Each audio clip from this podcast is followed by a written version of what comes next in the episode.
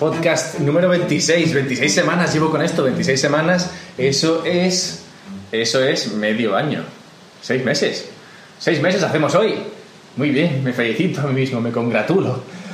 Puedes congratularme tú también, ¿sabes? Que no estaría de más. ¿Qué pasa? Que nadie, o sea, estoy viendo que está teniendo bastante éxito esto, lo digo porque, no sé, estadísticas, ¿sabes? Y veo que hay gente que está escuchando esto.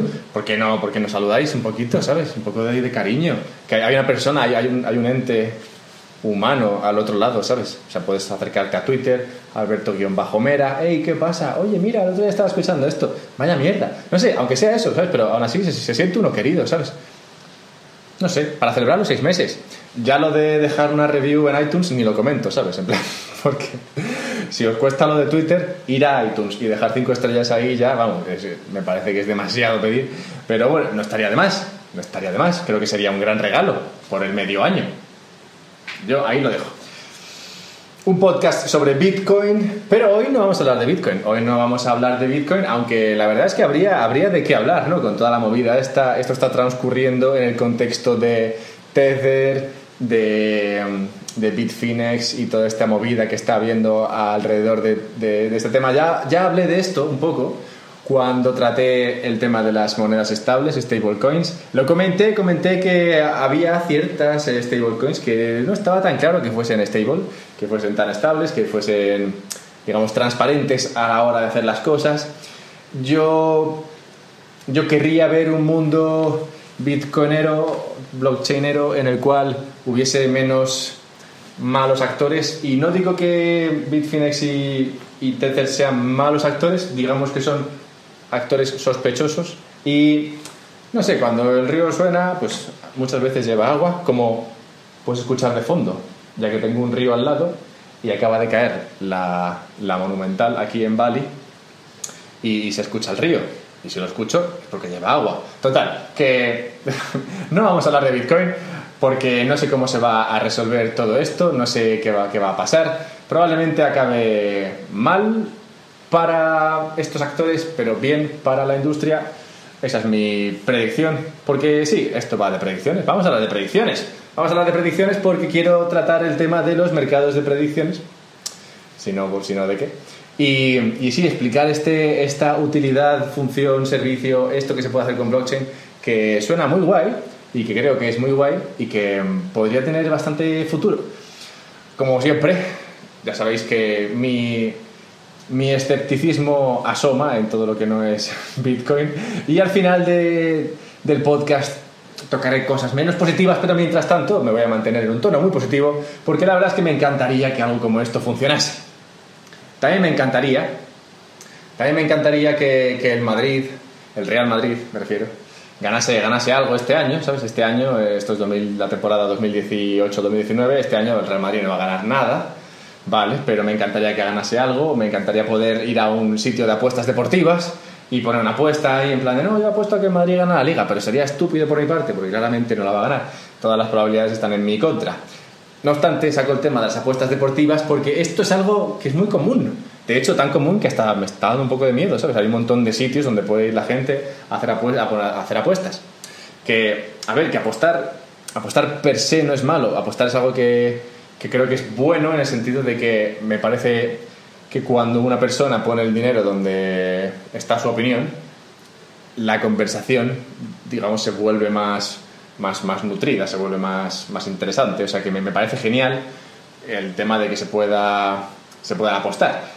Me, me preocupa las apuestas deportivas en particular porque todo el mundo sabe de deporte, todo el mundo entiende esto, ¿sabes? Todo el mundo es capaz de ver un partido, dos partidos, baloncesto, fútbol, lo que sea, tenis, y decir, ah, pues yo tengo una opinión aquí y puedo ganar dinero con esta opinión, ¿sabes? Puedo ir a una casa de apuestas y poner dinero ahí, igual gano dinero, o, o igual pierdo, ¿no? Pero, pero bueno, pero aunque pueda hacerlo es fácil, y se está haciendo, tan fácil esto que, que empieza a ser un poquito preocupante. Pero bueno, a donde quiero llegar es a que todo el mundo sabe de apuestas deportivas, y pues, todo el mundo sabe de deporte, y todo el mundo puede hacer, dedicarse a las apuestas deportivas.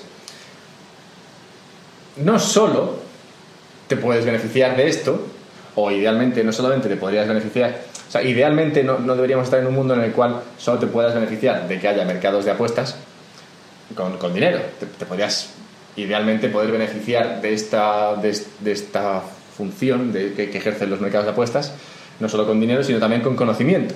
Pues el hecho de que existan mercados de predicción te da un conocimiento sobre la vida, da un conocimiento sobre lo que podría pasar, que me parece que es muy interesante. No sé si más interesante aún que la posibilidad de ganar dinero con tus predicciones, pero, pero bueno, según vaya avanzando esto veréis que esas dos, esas dos son las funciones más importantes que, que yo le veo a un mercado de predicciones, un mercado de apuestas el hecho de que puedas ganar dinero con tus opiniones y con tu conocimiento y que puedas también beneficiarte del conocimiento de las demás personas. Al fin y al cabo, ¿cómo funciona un mercado de, predicción? Bueno, pues hagamos un ejemplo, ya que estamos hablando de fútbol.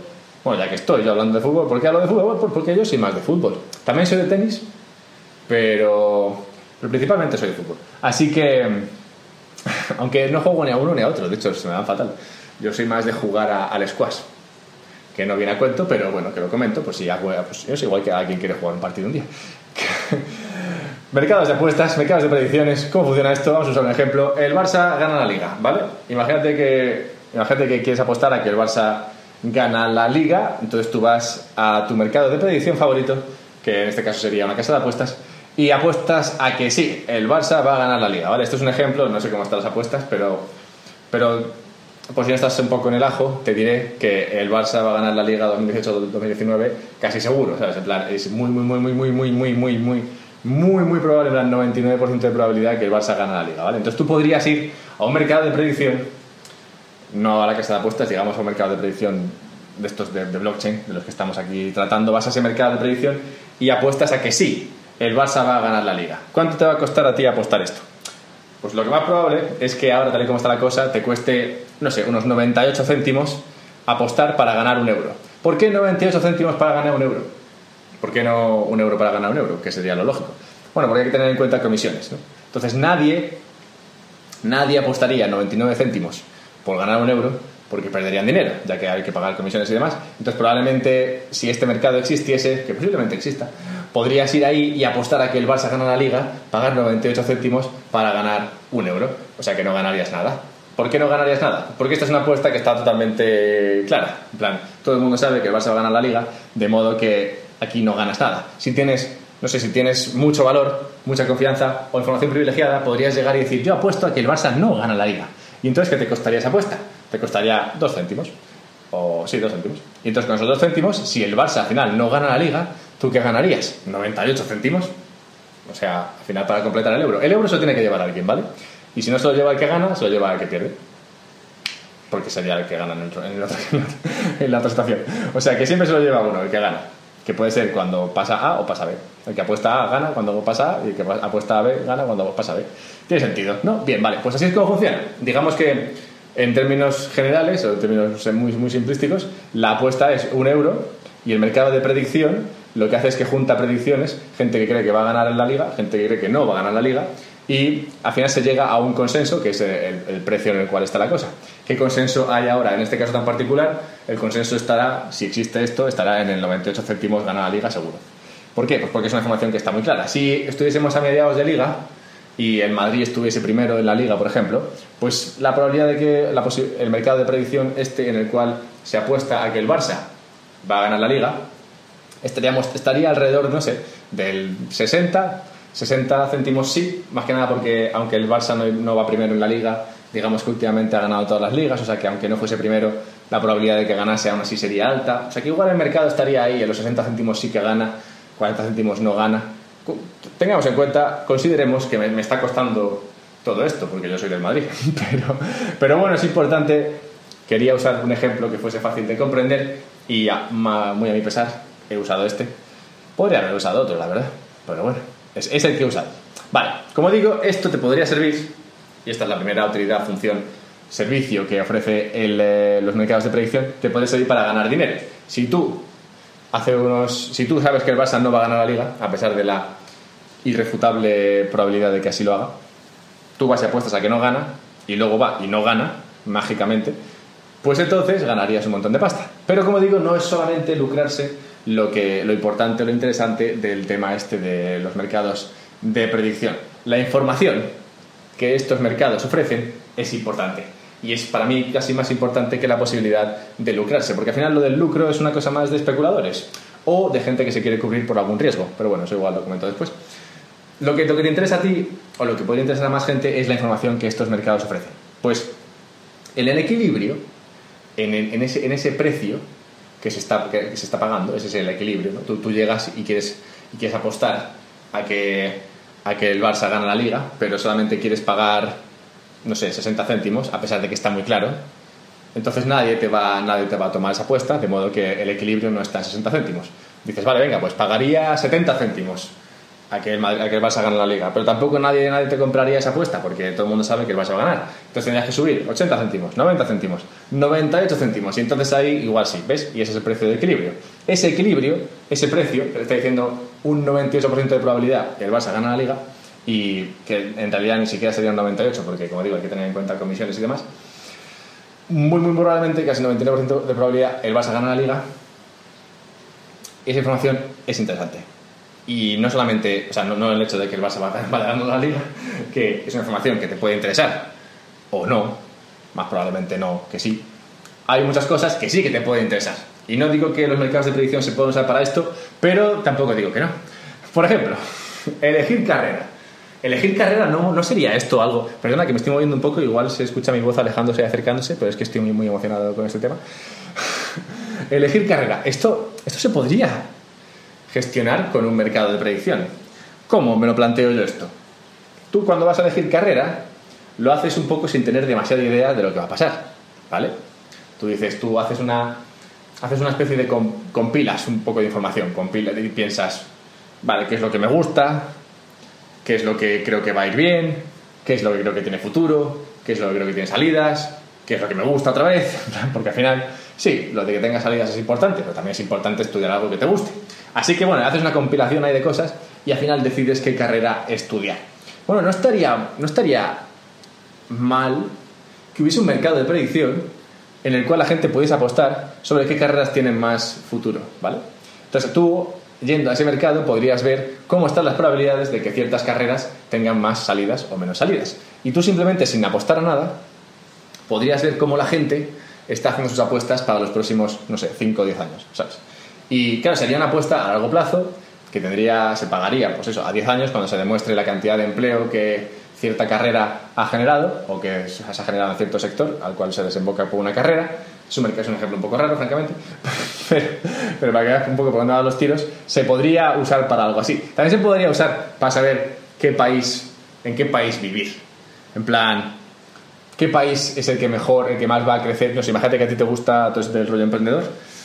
Pues se podría podría haber un mercado en el cual la gente apostase sobre qué país es el que va a acoger y en el cual van a crecer más las startups en los próximos 10 años. Y entonces tú vas a ese mercado y no digo que apuestes, porque como digo, esta no es, esta no es una función de un tema de lucrarse, aquí estamos más atendiendo a un tema de la información que puedes obtener de estos mercados y podrías ver cómo cientos, miles de personas están apostando en a diferentes países y podrías ver que igual la probabilidad de que, no sé, Malta sea un gran país para emprender, o no sé, Portugal, que creo que acaba de cambiar la legislación, Portugal sea un gran país para, para emprender, está está en el, no sé, en el 75%, ¿vale? Entonces eso te está diciendo que 75% de probabilidad Portugal sería un gran sitio para mudarse con tu startup o a crear tu startup. Y entonces dices, oye, pues mira, esto me está dando cierta información. Porque, claro, tú esto también lo podrías leer en un artículo, en un blog o algo de eso, pero no es, como veremos, no es tan veraz. Porque aquí, en los mercados de predicción, estás aglomerando el conocimiento de muchos.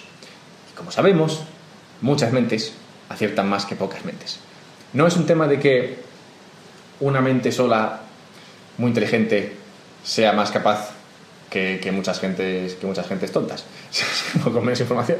Es un tema, aquí es un tema de que al final cuando hablas de miles de personas, todos van a tener puntos de vista diferentes. Y cuando esos puntos de vista se juntan, ponen dinero y llegan a un equilibrio, ese equilibrio te está dando más información que la que podría darte una persona con mucho conocimiento sobre este particular.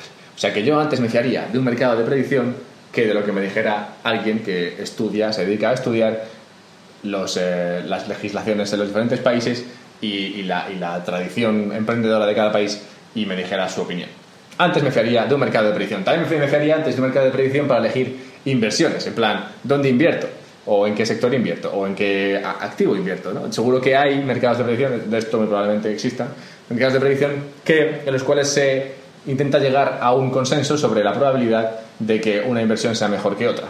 invertir en oro mejor que invertir en plata, invertir en Bitcoin mejor que invertir en, en Ethereum, invertir en, Bitcoin, invertir en Bitcoin Cash mejor que invertir en Bitcoin. Siempre me gusta meter estas cuñas porque sobre Bitcoin Cash, porque hay uno de vosotros que a quien, encanta, a quien le encanta Bitcoin Cash y me hace mucha gracia.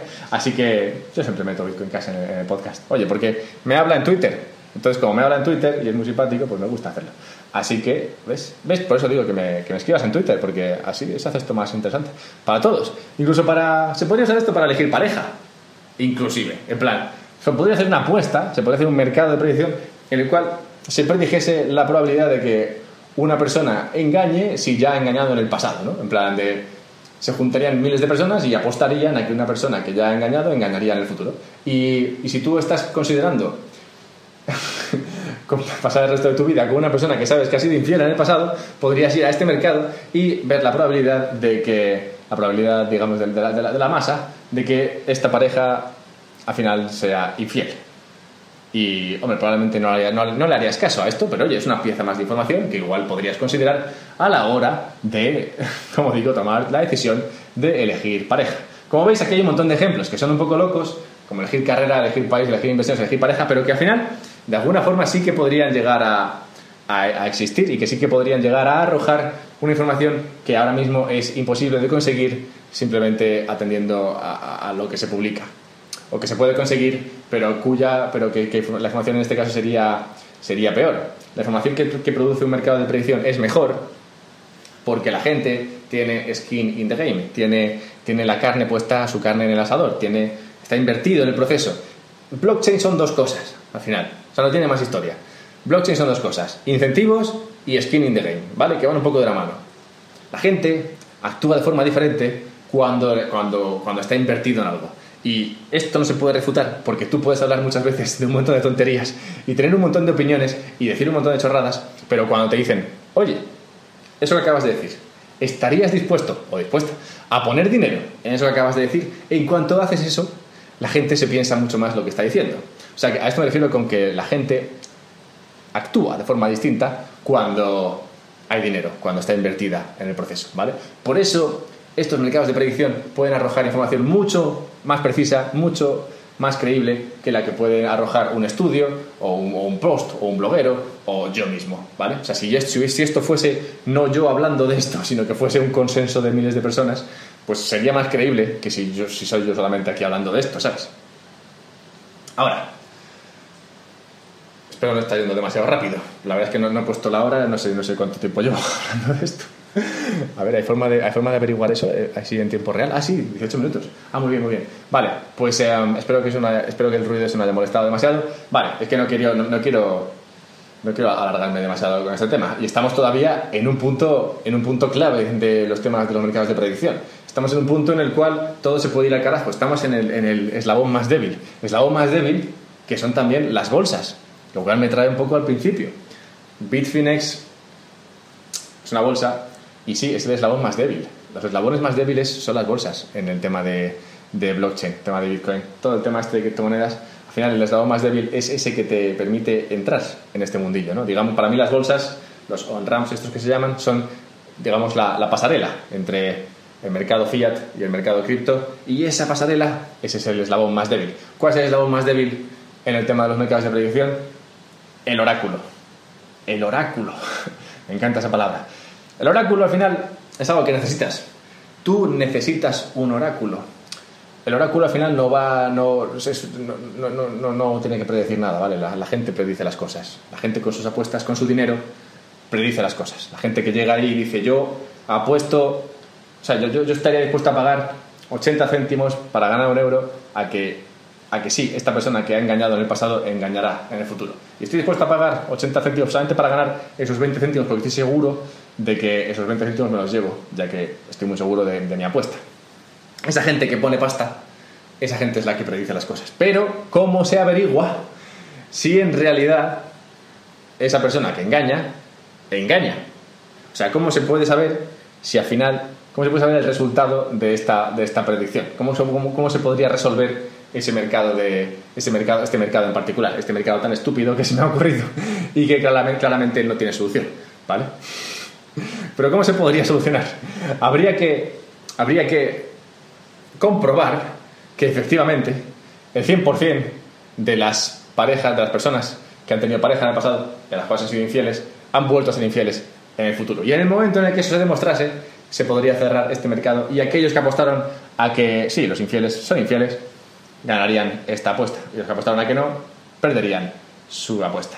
¿Vale? Como digo, este es, un este es un mercado muy estúpido que se me ha ocurrido, pues no sé por qué ni por qué no, pero que nos sirve como ejemplo, porque de alguna forma muestra la problemática que tienen los mercados de predicción. Y es cuando la vida real, cuando la vida real accede al mercado de predicción en blockchain. Ese es el eslabón débil, ¿vale? Porque tú, claro, tú puedes estar aquí apostando la vida, pero, pero ¿cómo se demuestra? ¿Cómo se demuestra? ¿Cómo se demuestra a final de temporada que el Barça ha ganado la liga? A ver, es, parece obvio, ¿no? En plan de todo el mundo sabe que el Barça ha ganado la liga. Bueno, ya, pero alguien tiene que decir, el Barça ha ganado la liga.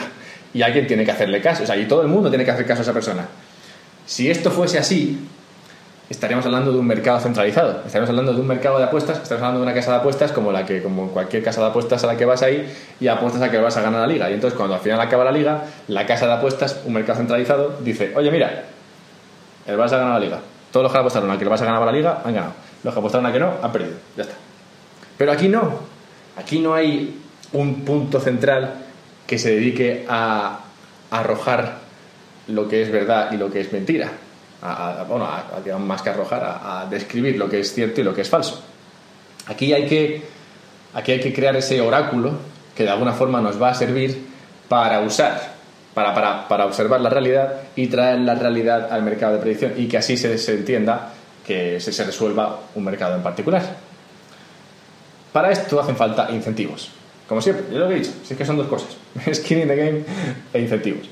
Es todo lo que, es todo lo que sustenta a, blockchain. Augur, que es el mercado más, el mercado de predicción, yo diría, más, eh, más establecido, usa, usa incentivos para conseguir que la gente, para conseguir que, que las personas digan la verdad, básicamente. Para que, digan, para que las personas observen la realidad y describan la realidad tal y como es. Para que las personas vean que el Barça ganado la liga y digan, el Barça ha ganado la liga.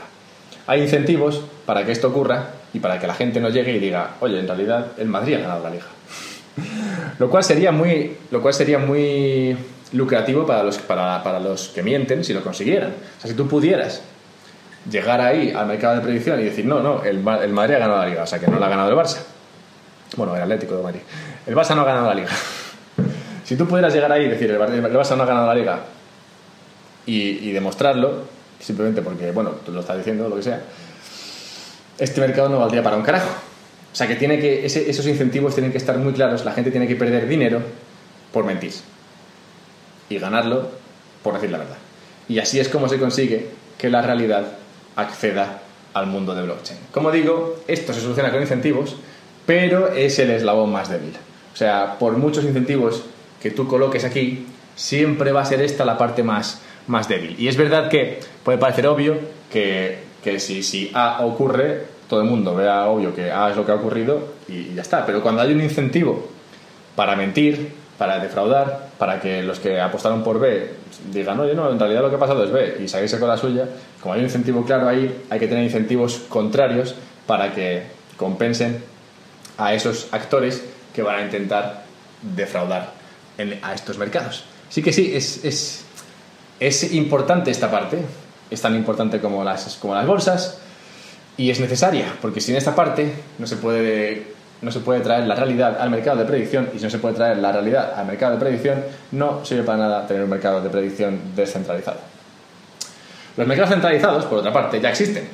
O sea, hay mercados de futuros donde se apuesta por el, no sé, el precio del maíz, el precio del trigo, el precio del petróleo, el precio de, un fondo de, el precio de un fondo de un índice, el precio de un activo en particular. Hay mercados de futuros para un montón de cosas.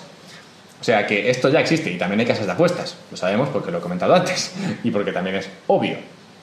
Esto existe. Lo que pasa con los mercados centralizados es que, hombre, no, no cubren todo lo que se podría cubrir. En plan, dudo mucho que haya un mercado, de, un mercado centralizado que se dedique a no sé, que cree un mercado sobre lo de elegir carrera que he comentado más arriba.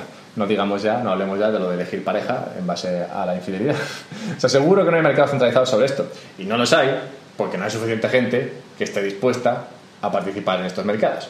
Y esta es la problemática que yo encuentro en el tema este de los mercados de predicción descentralizados.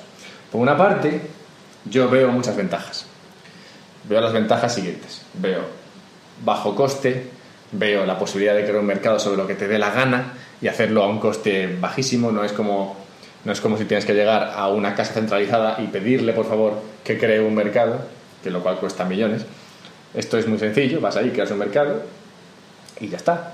O sea, veo ventajas en esto y sobre todo veo la, ventaja de aunar las convicciones de muchas personas para conseguir acceder a esa, a esa realidad que nos, traen, que, nos, que, nos, que nos trae la predicción.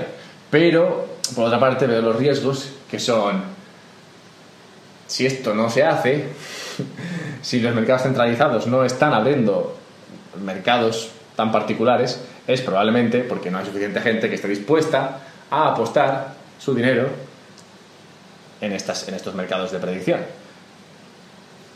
Hay mercados de predicción, ya existen, los mercados de futuros, las casas de apuestas. Pero no hay, pero estos mercados de futuros y apuestas hacen, hacen mercados sobre lo que les parece que son, que es, que es, que es lucrativo para ellos, porque al final es un negocio.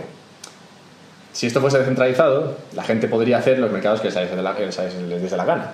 Pero claro, tú igual creas tu mercado, en plan porque te apetece, en plan un mercado en el cual, no sé, puedes crear un mercado sobre la probabilidad o para apostar a que, no sé, a que el jueves por la mañana llueve, ¿sabes?